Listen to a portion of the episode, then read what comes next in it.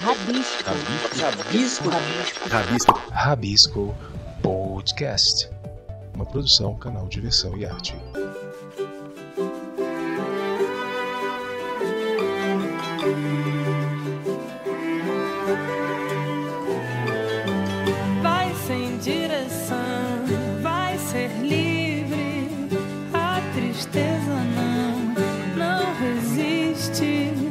Solte seus cabelos ao vento, não olhe pra trás. Ouça o barulhinho que o tempo no seu peito faz. Faça sua dor dançar.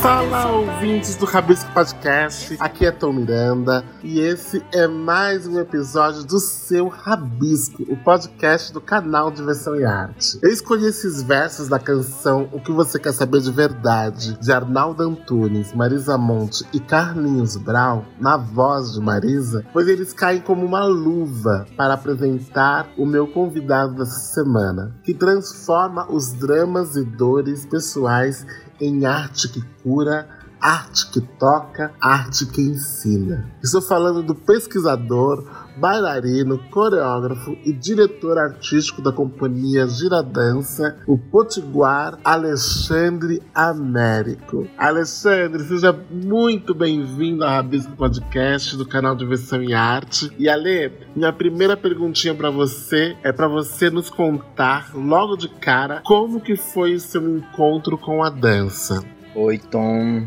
Oi, gente. Então, a dança, costumo dizer, que sempre me acompanhou desde que eu me entendo por gente ou mais. Eu acho que antes ela me ajudou a, antes de tudo, me tornar uma pessoa no mundo, assim. Porque eu sempre dancei em casa e aqui eu moro, né, em Natal, no RN. A gente tem os festejos juninos todos, dançava muito quadrilha, as coisas de massa também, né? É, e um pouco da cultura periférica, que é o lugar que eu habito. E só em 2018 para 19 foi que eu ingressei na dança, fazendo parte de um grupo chamado Parafolclórico da UFRN, que era um grupo de extensão da UFRN que lidava com, com as questões das danças populares e folclóricas, mas com um olhar, a gente chama de estilização, né? É, havia uma estetização talvez daquele daquilo daquele daquele um pouco objeto materialidade de pesquisa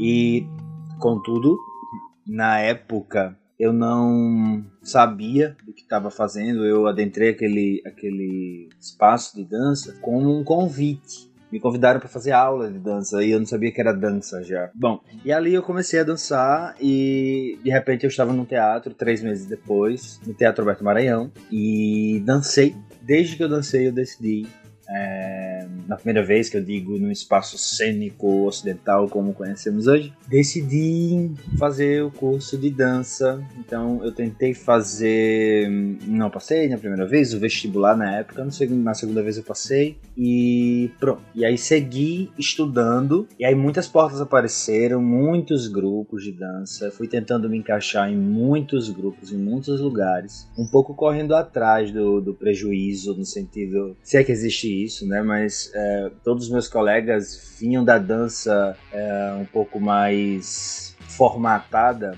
há muito tempo. Hoje eu entendo que eu venho da dança desde sempre, então isso não existe. É, era uma, apenas uma formatação, né? As pessoas já vinham de aulas de danças específicas e eu estava mais num aspecto de vivenciar, experienciar a dança no mundo. E falando assim agora, eu percebo que é isso que eu faço até hoje. É experienciar a dança no mundo. Ou usar a dança para experienciar o mundo, talvez. E aí pronto. É, passei por tudo isso e aí só em 2000 sei, 2014 para 15 é que eu começo a fazer meus primeiros trabalhos mais é, um tanto independentes assim. E aí eu vou dizer uh, depois assim, por que que não é porque que eu, que eu sempre fui tão inquieto, talvez, nunca consegui ficar numa companhia ou outra. É, mas eu desenvolvo mais depois. É, o fato é que eu comecei a dançar desde sempre e isso perdura até agora. Eu não consigo viver sem dança, eu pesquiso dança, eu vivo na e pela dança. Então é tudo muito junto, assim, tá no meu DNA hoje, assim, que eu sou, com certeza. Ale, eu já, tive, eu já tive a honra, né, de ser impactado pela sua arte assistindo a espetáculos seus. Você é um homem cis, LGBTQIA, dono de um corpo preto, periférico, e você ainda carrega no seu corpo a marca de um distúrbio chamado de epilepsia mioclônica juvenil, que, dentre outras coisas, causam espasmos no seu corpo. Como é que você traduz na sua arte todos esses atravessamentos que estão presentes em você e na arte que você emana? E qual a importância de tocar nesses temas em sua obra? Ah, essa pergunta. Primeiro, eu sinto que todas as minhas escolhas, antes de tudo, vêm de quem eu sou, né? De, dessas. De tudo isso que forma a minha carne no mundo. Então, e isso assim, de uma forma um tanto inicialmente inconsciente, até eu tomar uma maior consciência e decidir criar o meu primeiro solo de dança. É, o Mioclonos que trata de fato, tem como assunto a epilepsia mioclônica juvenil, uma pesquisa acerca desse, da movimentação específica, que essa convulsão, que essa epilepsia eh, provoca enquanto convulsão. É, quando eu comecei a criar isso, é que eu comecei a entender, e um pouco depois, é, por que, que eu estou fazendo um solo primeiro, né? Eu trabalho em grupo e trabalho em solo, dirijo uma companhia de dança e primeiro que quem eu sou define meus interesses um pouco. Então eu gosto da assimetria, eu gosto da diversidade, eu gosto do distinto, eu gosto da singularidade. Eu, quando eu digo eu gosto, eu me interesso, né? Isso é um pouco, com certeza, meu interesse. É, do que está fora da curva. Então me interessa muito isso, sabe? É, não me interessa tanto passos de dança, me interessa improvisação, me interessa alto grau de liberdade cênica, isso tudo tem a ver com traços que são o meu corpo, ou que meu corpo possui, como convulsionar, por exemplo. Então, eu não consegui ficar em nenhuma companhia de dança, basicamente, porque eu não me sentia seguro é, para executar as sequências coreográficas e tudo mais, porque eu, eu convulsiono quando eu é, tensiono para criar uma sequência ou fazer uma sequência. Eu não crio sequências, não danço sequências coreográficas pré-estabelecidas. E isso é muito comum na dança, sobretudo aqui em Natal. E eu. Enfim, isso me disparou esse primeiro olhar, que é perceber essa epilepsia. Logo, quando eu crio esse trabalho para tentar me firmar no mundo, dizer: é isso, vou ter que inaugurar, é, para mim, um jeito de dançar que as companhias, outros lugares não, não possibilitaram de alguma forma. Aí, e aí eu segui. E aí eu criei esse trabalho e saí e criei outros, enfim, criei também o, o Cinzas ao Solo, que é um outro trabalho que vai tratar de outra temática. O Cinzas, por exemplo, vai lidar muito mais com a questão de uma busca por uma identidade ancestral, é, de uma maneira específica, um recorte específico, vida, morte, tentando entender a natureza homem-cultura, essa coisa toda, né? É, homem, mulher, cultura, natureza, esses essas palavras todas que devem estar um pouco dissipadas. E tudo isso eu fui percebendo ao longo do tempo. É, fui percebendo ao criar, continuar criando, e hoje tem muito nítido para mim que eu roço nesses temas e vou gastando eles um pouco. Assim, eu vou trabalhando neles. E o mais legal disso não é nem que que essas bandeiras elas são levantadas automaticamente ou com algum enfoque maior, por exemplo, na companhia Gira Dança, quando eu trabalho com quando eu crio uma obra chamada Bando, é, que trata de fato dessa, dessas questões, sobretudo periféricas, o que é o olhar periférico, que pode ser uma dança periférica no mundo. Antes de qualquer coisa, eu penso que quem eu sou define ou induz de fato essas minhas escolhas. E hoje eu considero de extrema importância sentir, olhar, perceber esse corpo, que sou eu, para poder entender os interesses e me relacionar com as pessoas, entender os nossos interesses em relação, na relação. Ou seja, que corpos são esses que se constroem nessa relação e que interesses eles possuem. Então, para mim é muito importante olhar para todas as questões, né, do que somos, quem somos, para fazer as coisas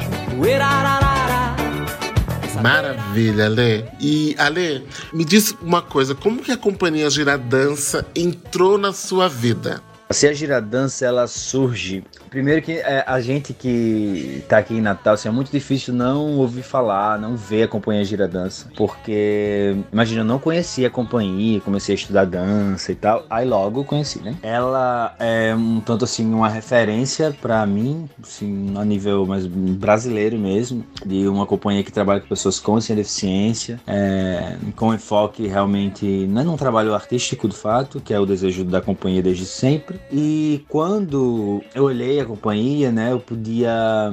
Eu esperei um pouco a oportunidade surgir, até que o Anderson Leão me convidou. É, antes, o Gleidson Dantas, que é outro artista aqui de Natal, ele é, me convidou para participar de uma coisa ou outra no espaço da companhia, que eles possuem uma eles não, nós, né? Na época era eles. Eles possuem uma, um galpão, né? E que é alugado, mas é um galpão da gente. E eu fui lá fazer umas aulas. Depois o Anderson me viu. O Anderson Leão era um antigo diretor e cofundador com Roberto Moraes da Companhia Giradança. E fui eu é, me aproximar o Anderson me convidou no interesse que eu pudesse trocar no sentido como que eu saindo ali da universidade no último ano é, podia experienciar ali um aspecto mais didático-pedagógico da dança. E isso me interessou muito. Então eu tava ali para isso, antes de tudo. Não era para dançar, não era para nada. E fui ficando, fui ficando sempre junto com o diretor e logo eu assumi uma, uma assistência de direção, né? Que a companhia ela funciona com, com essa hierarquia um pouco mais clássica da dança, apesar de ter esse funcionamento, né? Apesar de ser extremamente dialógica. É, então a gente trabalha assim, é, tinha uma assistência, eu era assistente, depois o Anderson saiu e eu fui convidado para estar como diretor. E aí tudo mudou, né? Então eu tô ali desde 2013. Né? Nunca imaginei que estaria tanto tempo numa companhia, porque eu, minhas experiências sempre duravam seis meses, três, não sei, um ano no máximo. É, eu não conseguia ficar muito tempo numa companhia de dança, né? Mas o Gira, estando ali à frente, olhando e trabalhando de outras formas, entendendo que a dança não é para que a cena, a dança aconteça, é preciso muito trabalho de muitas pessoas, inclusive, que não estão, é, que não são a presença, enfim, tal como conhecemos, né, na dança. Mas as pessoas que ficam um pouco nos bastidores, eu quero dizer, né, que trabalham, que fazem o trabalho juntos, para que a gente consiga desenvolver, né, as peças de dança que a gente que nos interessa. E é isso. É, que história mais linda, né, Ale? E me diz uma coisa, é, com, mais de um, com mais de um ano, né, nesse estado pandêmico que estamos vivendo, eu vi que você não parou de produzir e, e e ao mesmo tempo você se apropriou de, de uma forma muito ímpar o ambiente digital. Conte-nos um pouco sobre como está sendo criar e produzir na pandemia e o que você aprendeu na sua arte com as imposições da pandemia. Bom, criar na pandemia é uma coisa extremamente difícil, delicada pelo menos. Eu, na minha vista, no meu entender, é, eu estava bem distante do que poderia ser um trabalho que olhasse para o vídeo e tal. Mas, pouco antes da pandemia, eu tive, eu acho que a sorte, talvez, né, assim, de começar a entender a dança como um campo de expansão.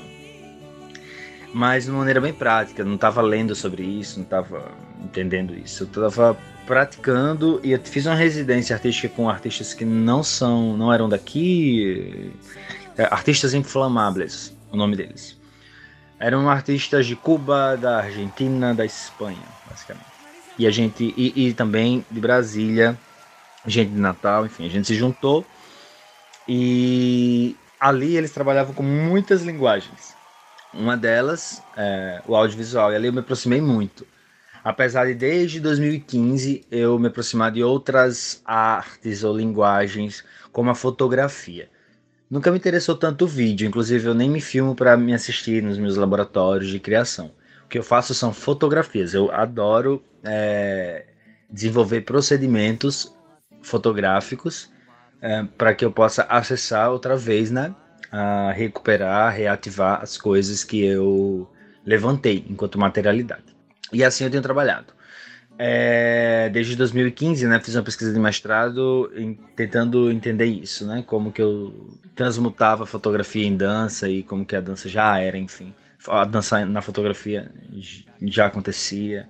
Então são questões que eu, que eu me debruço muito. Fotografia me interessa muito. Mas o vídeo foi uma coisa recente, ele começou 18, ali 19, primeiras inserções no mundo da, da, do videodança. E só que aí a pandemia é outra coisa, eu estive numa, né, numa, no primeiro momento da pandemia extremamente isolado, assim que eu digo, é dentro de um apartamento mesmo, sem pisar na grama, oito meses. É, então, nesse processo de estar ali extremamente isolado, é, eu a gente começa a ver o mundo diferente, a perceber o mundo diferente. E ao mesmo tempo, muitas crises acontecem. Porque, e aí, como fazer? O que fazer? É, como primeiro decantar a mente e abrir. Isso eu já estou dizendo como eu estou lidando, né? Ou como eu lido. Abrir o leque de possibilidades, porque é o seguinte: eu, a gente sempre, enquanto artista autônomo, independente, né? Sempre, eu sempre busquei um, formas de estar vivo. Aqui. Tipo, não existe solo de dança. Tem que fazer aqui. Então vamos inventar aqui, Natal, esse lugar. É... Não existe, sei lá, invent... não existe uma dança que não tenha passos. É uma bobagem, mas isso é muito verdade. Era muito verdade na época. É... Então, eu preciso fazer isso porque é o único jeito que eu, preciso, que eu tenho para poder estar vivo, vender minhas peças e tudo. E logo eu comecei a, a conseguir fazer isso, que é entender como que eu podia oferecer algum tipo de, de trabalho nesse lar que não era o espaço cênico convencional ou um espaço cênico amplo, mas que me condicionava. Então eu passei a estudar minha casa. Estudei a casa, comecei a trocar com artistas da, das, do audiovisual, é, artistas que se interessavam, não precisam ser artistas consolidados, mas muito mais artistas que estavam experimentando, um tanto quase pela primeira vez, ou em seus inícios né, de, de experimentação. É, e eu também lidando às vezes com a coisa sozinha, me vi, me vi um tanto dirigindo é, a câmera, porque estava eu e meu companheiro, e só nós dois, então é, ele um pouco que me filmava, às vezes a câmera eu deixava sempre parada, mas sempre num processo de estudar é, lugares. E, e uma coisa que me ajudou muito foi um, uma pesquisa que é bem legal, vou fazer aqui um pouco um mexão, é o Entrecruzados. É, a gente catalogou, acho, algumas experimentações. É, o Entrecruzados é, um, é uma pesquisa que é toda online num site, só procurar Entrecruzados, você vai achar um site. É, que uma galera linda se juntou Laura Pimentel, é, é, Laura e, e, a Mariana Pimentel e enfim a gente entre outras pessoas a Ana Mundim a gente trocou muito durante muito tempo na pandemia e a gente fazia muitos exercícios trabalhos porque a, a ferramenta era o Zoom então isso foi me habituando a câmera esses formatos e a gente ia podendo conversar e entendendo o que já estava sendo gasto, o que as pessoas estavam cansadas de ver, o que sabe? Que outros formatos a gente poderia propor? E assim eu continuei fazendo é, dessa forma e ainda estou fazendo, né? Agora é, sempre é um estado de criação, de olhar é, para o mundo com uma perspectiva também filmítica. Então é um pouco isso que eu tenho feito. E entender que peças, que coisas que eu estou fazendo, eu estou chamando de peças, estão indo para esse aspecto do vídeo ou que coisas eu é, deve esperar para uma semi-presença ou para uma presença ou para um outro formato que eu ainda não vislumbro. Então essa é uma questão que está aqui que eu estou jogando pela primeira vez. Maravilha. Ale, para finalizarmos, conta pra gente quem são suas referências na dança. A falar das referências é um tanto difícil porque eu Costumo dizer que eu aprendi muito com os livros, eu aprendo muito. A minha principal troca informacional está ali em livros. Mais que, enfim, pessoas que atuam diretamente com dança ou com ah, o corpo. Mas sim, eu tenho pessoas que, assim, quando eu olho, me inspiram, danças que eu vejo, que eu gostaria de fazer, que eu gostaria de ter feito, que eu gostaria de me aproximar, e que de alguma forma vão abrindo meus caminhos é, perceptivos.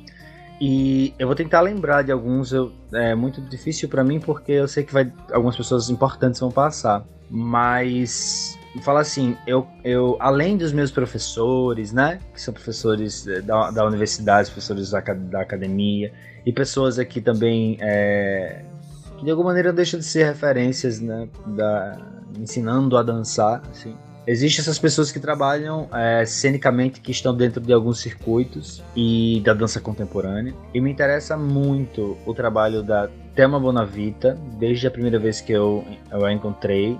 É, que ela disparou em mim um, um, entendimento de como poderia sim criar uma dança, enfim, que talvez num, num um modo de operação que não existia em Natal para mim na época. Então ela me ajudou muito a ter coragem. Leandro Berton, é...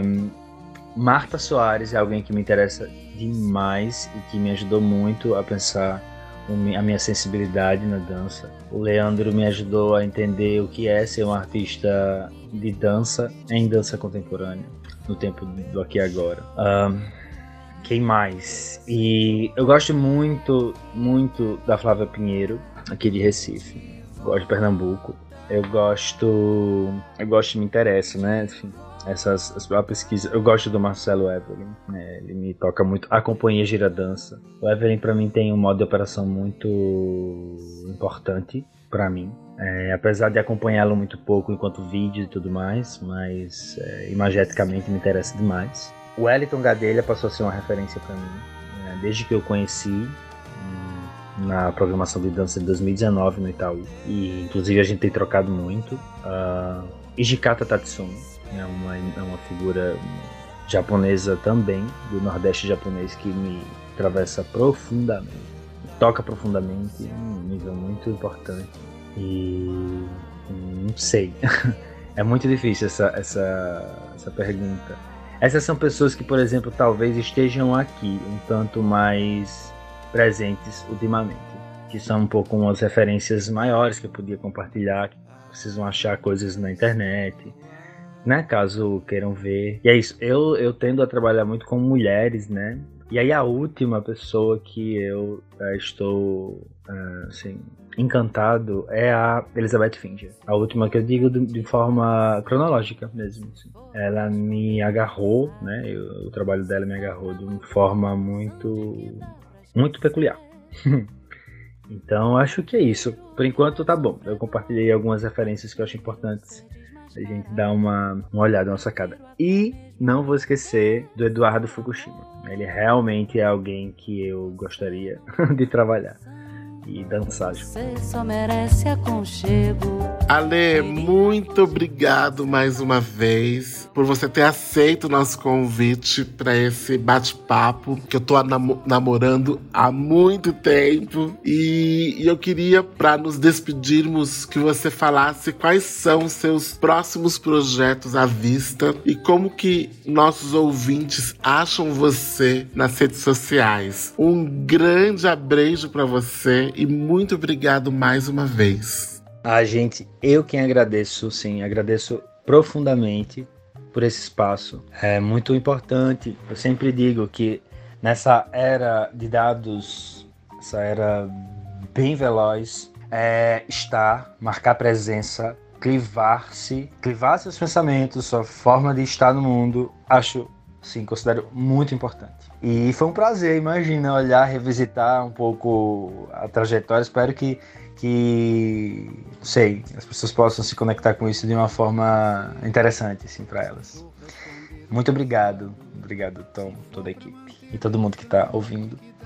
Um, por último, minhas perspectivas, o que é que eu estou bolando aí? Eu estou bolando muitas coisas, eu também não vou lembrar, mas eu estou trabalhando em um projeto de lançamento do meu primeiro livro dança. Então eu tenho chamado assim. É, farei um livro dança a partir da foto performance do Cinzas ao Solo. Então já já, um mês e meio, estou lançando em e-book e físico, talvez dois meses no máximo. É fácil de achar nas minhas redes sociais. Eu vou começar a fazer um plano de divulgação bem tranquilo. Ah, além disso, eu estou criando um solo novo.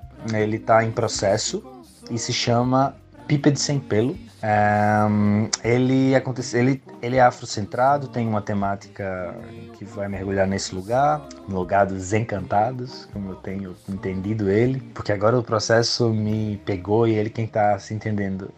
e enfim, trabalhar, me interessa trabalhar um pouco uma certa leveza no mundo agora. E ou achar isso, né? E entender o invisível enquanto presença. Um, esse é o Bipa de Sem Pelo que será lançado, acredito, no segundo semestre para o final. Está ainda decidindo se em formato online, como fazer isso, esperar o mundo se ajustar minimamente para ver se vai ser online ou vai ser de outro jeito.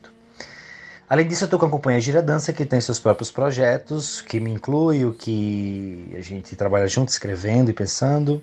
A gente está com o Rumos Itaú, então a gente logo vai começar a entender coisas, mas no Rumos Itaú, basicamente, a gente tem é, duas criações já é, encaminhadas, seja para começar, né? Uh, que eu não vou revelar, mas acho que eu posso revelar sim. É uma parceria de uma interlocução com a Elizabeth Finger. Eu vou criar um livro dança também. Será meu segundo livro dança dentro desse de um aspecto de uma pesquisa que se chama Zona Dissoluta, é, que busca compreender os corpos de acompanhante de dança como zona e não com tantos contornos e tentar entender como, como essas dissoluções possíveis acontecem, tanto conceituais quanto é, é, dissoluções da percepção daquele corpo que se apresenta, daquele corpo que parece que sempre se apresenta é, e a temática principal sempre é a deficiência ou tarará, e a gente está tentando dissolver isso para também lidar com outras questões.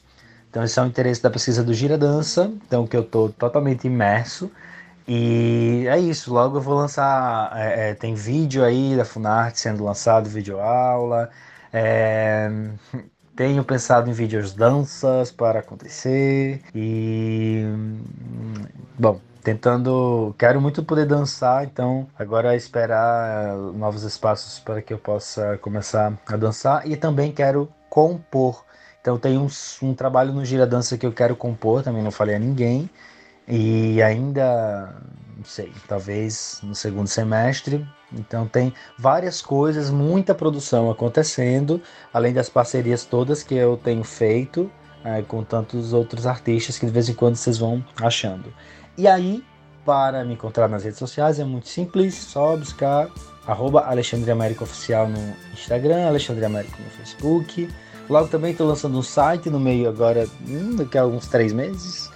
E mas é isso, é fácil de achar. É, eu, eu tendo a postar tudo e meu Instagram é um pouco um diário imagético é, de artista. Então, quem quiser acompanhar, dá uma olhada. E...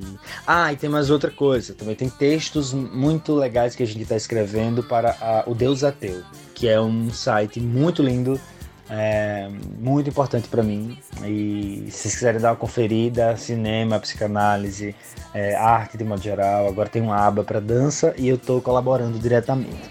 Então espero vocês lá com os próximos textinhos. Muito obrigado a todo mundo outra vez e é isso, vou me despedir aqui com deixando muito carinho e muita muita calma e serenidade para vocês, tá bom? Um beijo. Todo mundo espera alguma coisa de um sábado à noite. Bem no fundo todo mundo quer zoar.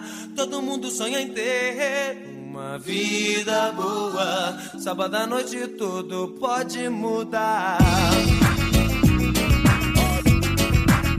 Suas dicas culturais no Rabisco Podcast. Um oferecimento canal de versão em arte. A sua identidade digital brasileira. E aí, Dinho, e aí, Tom? É, vamos às nossas dicas culturais, né? Eu vou hoje com uma dica de cinema. É, eu indico hoje o, um, um, evento que é importantíssimo, que acontece já já está na sua 26 sexta edição que é o Festival Internacional de Documentários É Tudo Verdade. Acho que a grande maioria das pessoas que nos acompanham é, conhece ou já assistiu a, a um ou mais filmes no festival. Esse ano, é claro, ele acontece de forma totalmente online. As apresentações, as exibições são gratuitas, totalmente gratuitas. o festival acontece de 8 a 18 de abril e são 69 produções sendo exibidas.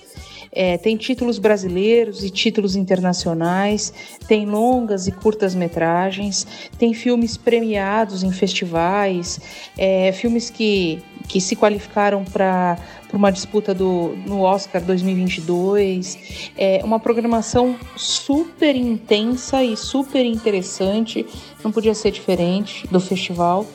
E tem uma coisa interessante que o festival ele acontece numa parceria do um patrocínio do Itaú, parcer, em parceria com o Sesc São Paulo, o apoio cultural da SPCine, do Itaú Cultural e do Canal Brasil, e a realização é da Secretaria Municipal de Cultura da cidade de São Paulo e da Secretaria Especial de Cultura do Ministério de Turismo do Governo Federal. É, acho que vale sempre a gente dizer quem são as empresas, principalmente, que estão apoiando as, as iniciativas culturais hoje no Brasil, nesse momento tão delicado e tão difícil que a gente é, tem vivido e que a cultura também né, tem, tem tem vivido e tem sofrido, na verdade. E acho que Estado, é, tem uma outra relação com a cultura, obrigação do Estado o apoio à cultura, então não é nenhum favor, é, mas as empresas é, parceiras, é, eu acho que é bem interessante que a gente reforce né, e, e destaque quem são, né, quem está fazendo o quê. É, os links para a exibição dos filmes estão no site é tudoverdade.com.br o é sem acento, claro. Então é tudoverdade.com.br. É, tem também debates virtuais, tem uma, uma porção de, de conteúdos interessantes para quem gosta de cinema e especificamente para quem gosta de documentários, tá bom? Fica ligado aí.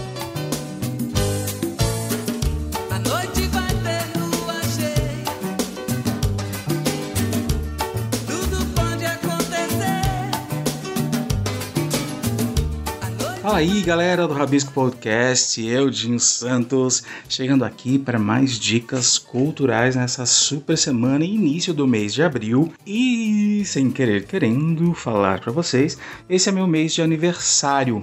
E como aniversário, eu vou trazer uma dica de algo do passado que eu acompanhei quando era criança e agora quando estreou segunda-feira no Globoplay, que é a novela Mulheres de Areia com a Glória Pires, representando dois personagens simultaneamente, as irmãs gêmeas, Ruth e Raquel. Eu lembro vagamente dela na minha infância, o sucesso que foi, não só tecnologicamente falando, por as duas, a mesma atriz encenar com ela mesma em cena, era algo inusitado, era algo inovador na época, eu lembro.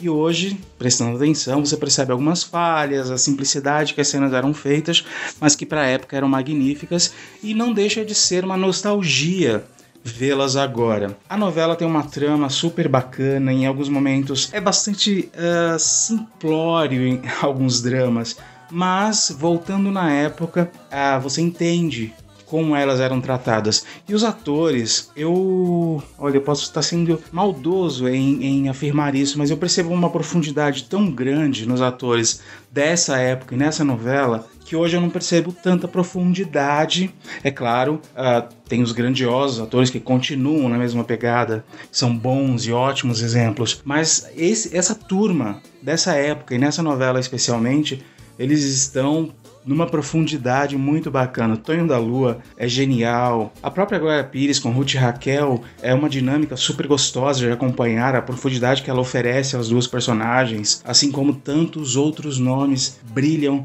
nessa novela com essa trama bastante envolvente, que já é uma refilmagem de 1973 e quem deu vida a Ruth Raquel nessa primeira versão foi Eva Vilma e nessa segunda versão que também traz bastante nostalgia, com Glória Pires. Estreou segunda-feira no Globoplay, então vale conferir. Eu tô ainda no comecinho, já acompanhei alguns capítulos essa semana e vou continuar vendo até o final porque já me envolvi, já tô gostando e relembrando e voltando a uma época gostosa. E nesse momento que a gente vive em pandemia, numa segunda onda bastante catastrófica, assustadora, vale a pena a gente se cuidar cada vez mais e com um bom entretenimento disponível, um bom revival aí de uma novela que marcou época. Então, Mulheres de Areia no Globoplay. Então eu vou ficando por aqui. Agradeço a atenção de vocês e a gente se vê aqui na próxima edição do Rabisco Podcast. Aquele abraço. Fala galera! Oi Bia, oi Dinho. Que legal as dicas de vocês, hein? A minha dica dessa semana, ela já aconteceu. Mas como aconteceu no ambiente digital, ainda dá tempo de você assistir e ouvir. Estou falando do Mimo Festival 2021, que aconteceu semana passada, a edição digital desse festival de música que aconteceu no canal do YouTube deles, com as edições da cidade de São Paulo, Rio de Janeiro e Olinda. Além de diversos encontros digitais para conversas sobre o mundo da música, cada uma das cidades gerou encontros musicais com shows exclusivos para o Mimo Festival.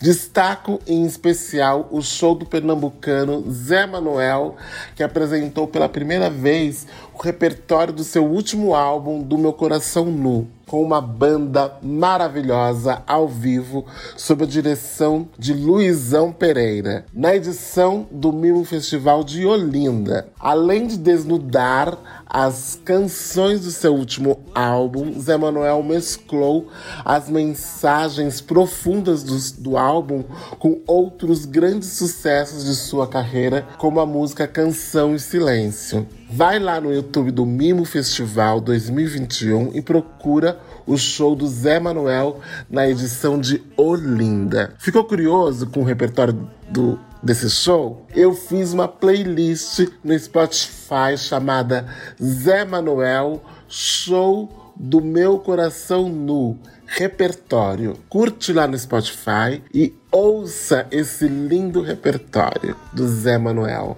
Beleza? Um grande abraço para todo mundo e até semana que vem. Fred, solta aí uns trechinhos. Abreijos. Se lhe faltar palavra, me chama pra dançar. Nosso corpo é que guarda tanta coisa a falar. Assim como nasce o dia, assim como nasce o dia, assim como nasce o dia, assim. Sombreado de palmeira, resto de matinho.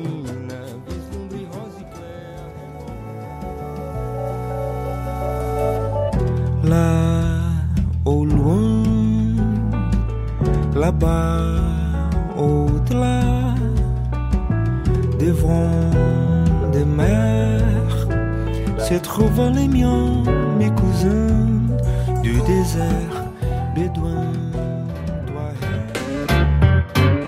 Você ouviu o Rabisco Podcast do canal Diversão em Arte. Nosso programa vai ao ar às sextas-feiras e você o encontra nas principais plataformas de áudio streaming e podcast, como a Anchor, Spotify, Deezer, Google Podcast, Apple Podcast e muitos outros. Você encontra todo o nosso conteúdo com os programas, artigos, notícias, críticas, crônicas e tudo mais do universo da arte e cultura no nosso portal, canal diversãoemarte.com.br. Inclusive lá você encontra todos os caminhos para nos achar nas redes sociais. O Rabisco Podcast tem apresentação e roteiro de Tom Miranda, Bia Ramstaller e Dinho Santos. Edição Fred Cunha. Colaboradores Thaís Britor e Vitor Luz. Coprodução Atraverso. Produção e realização, Canal Diversão em Arte. Canal Diversão em Arte. Arte e cultura em multiplataformas.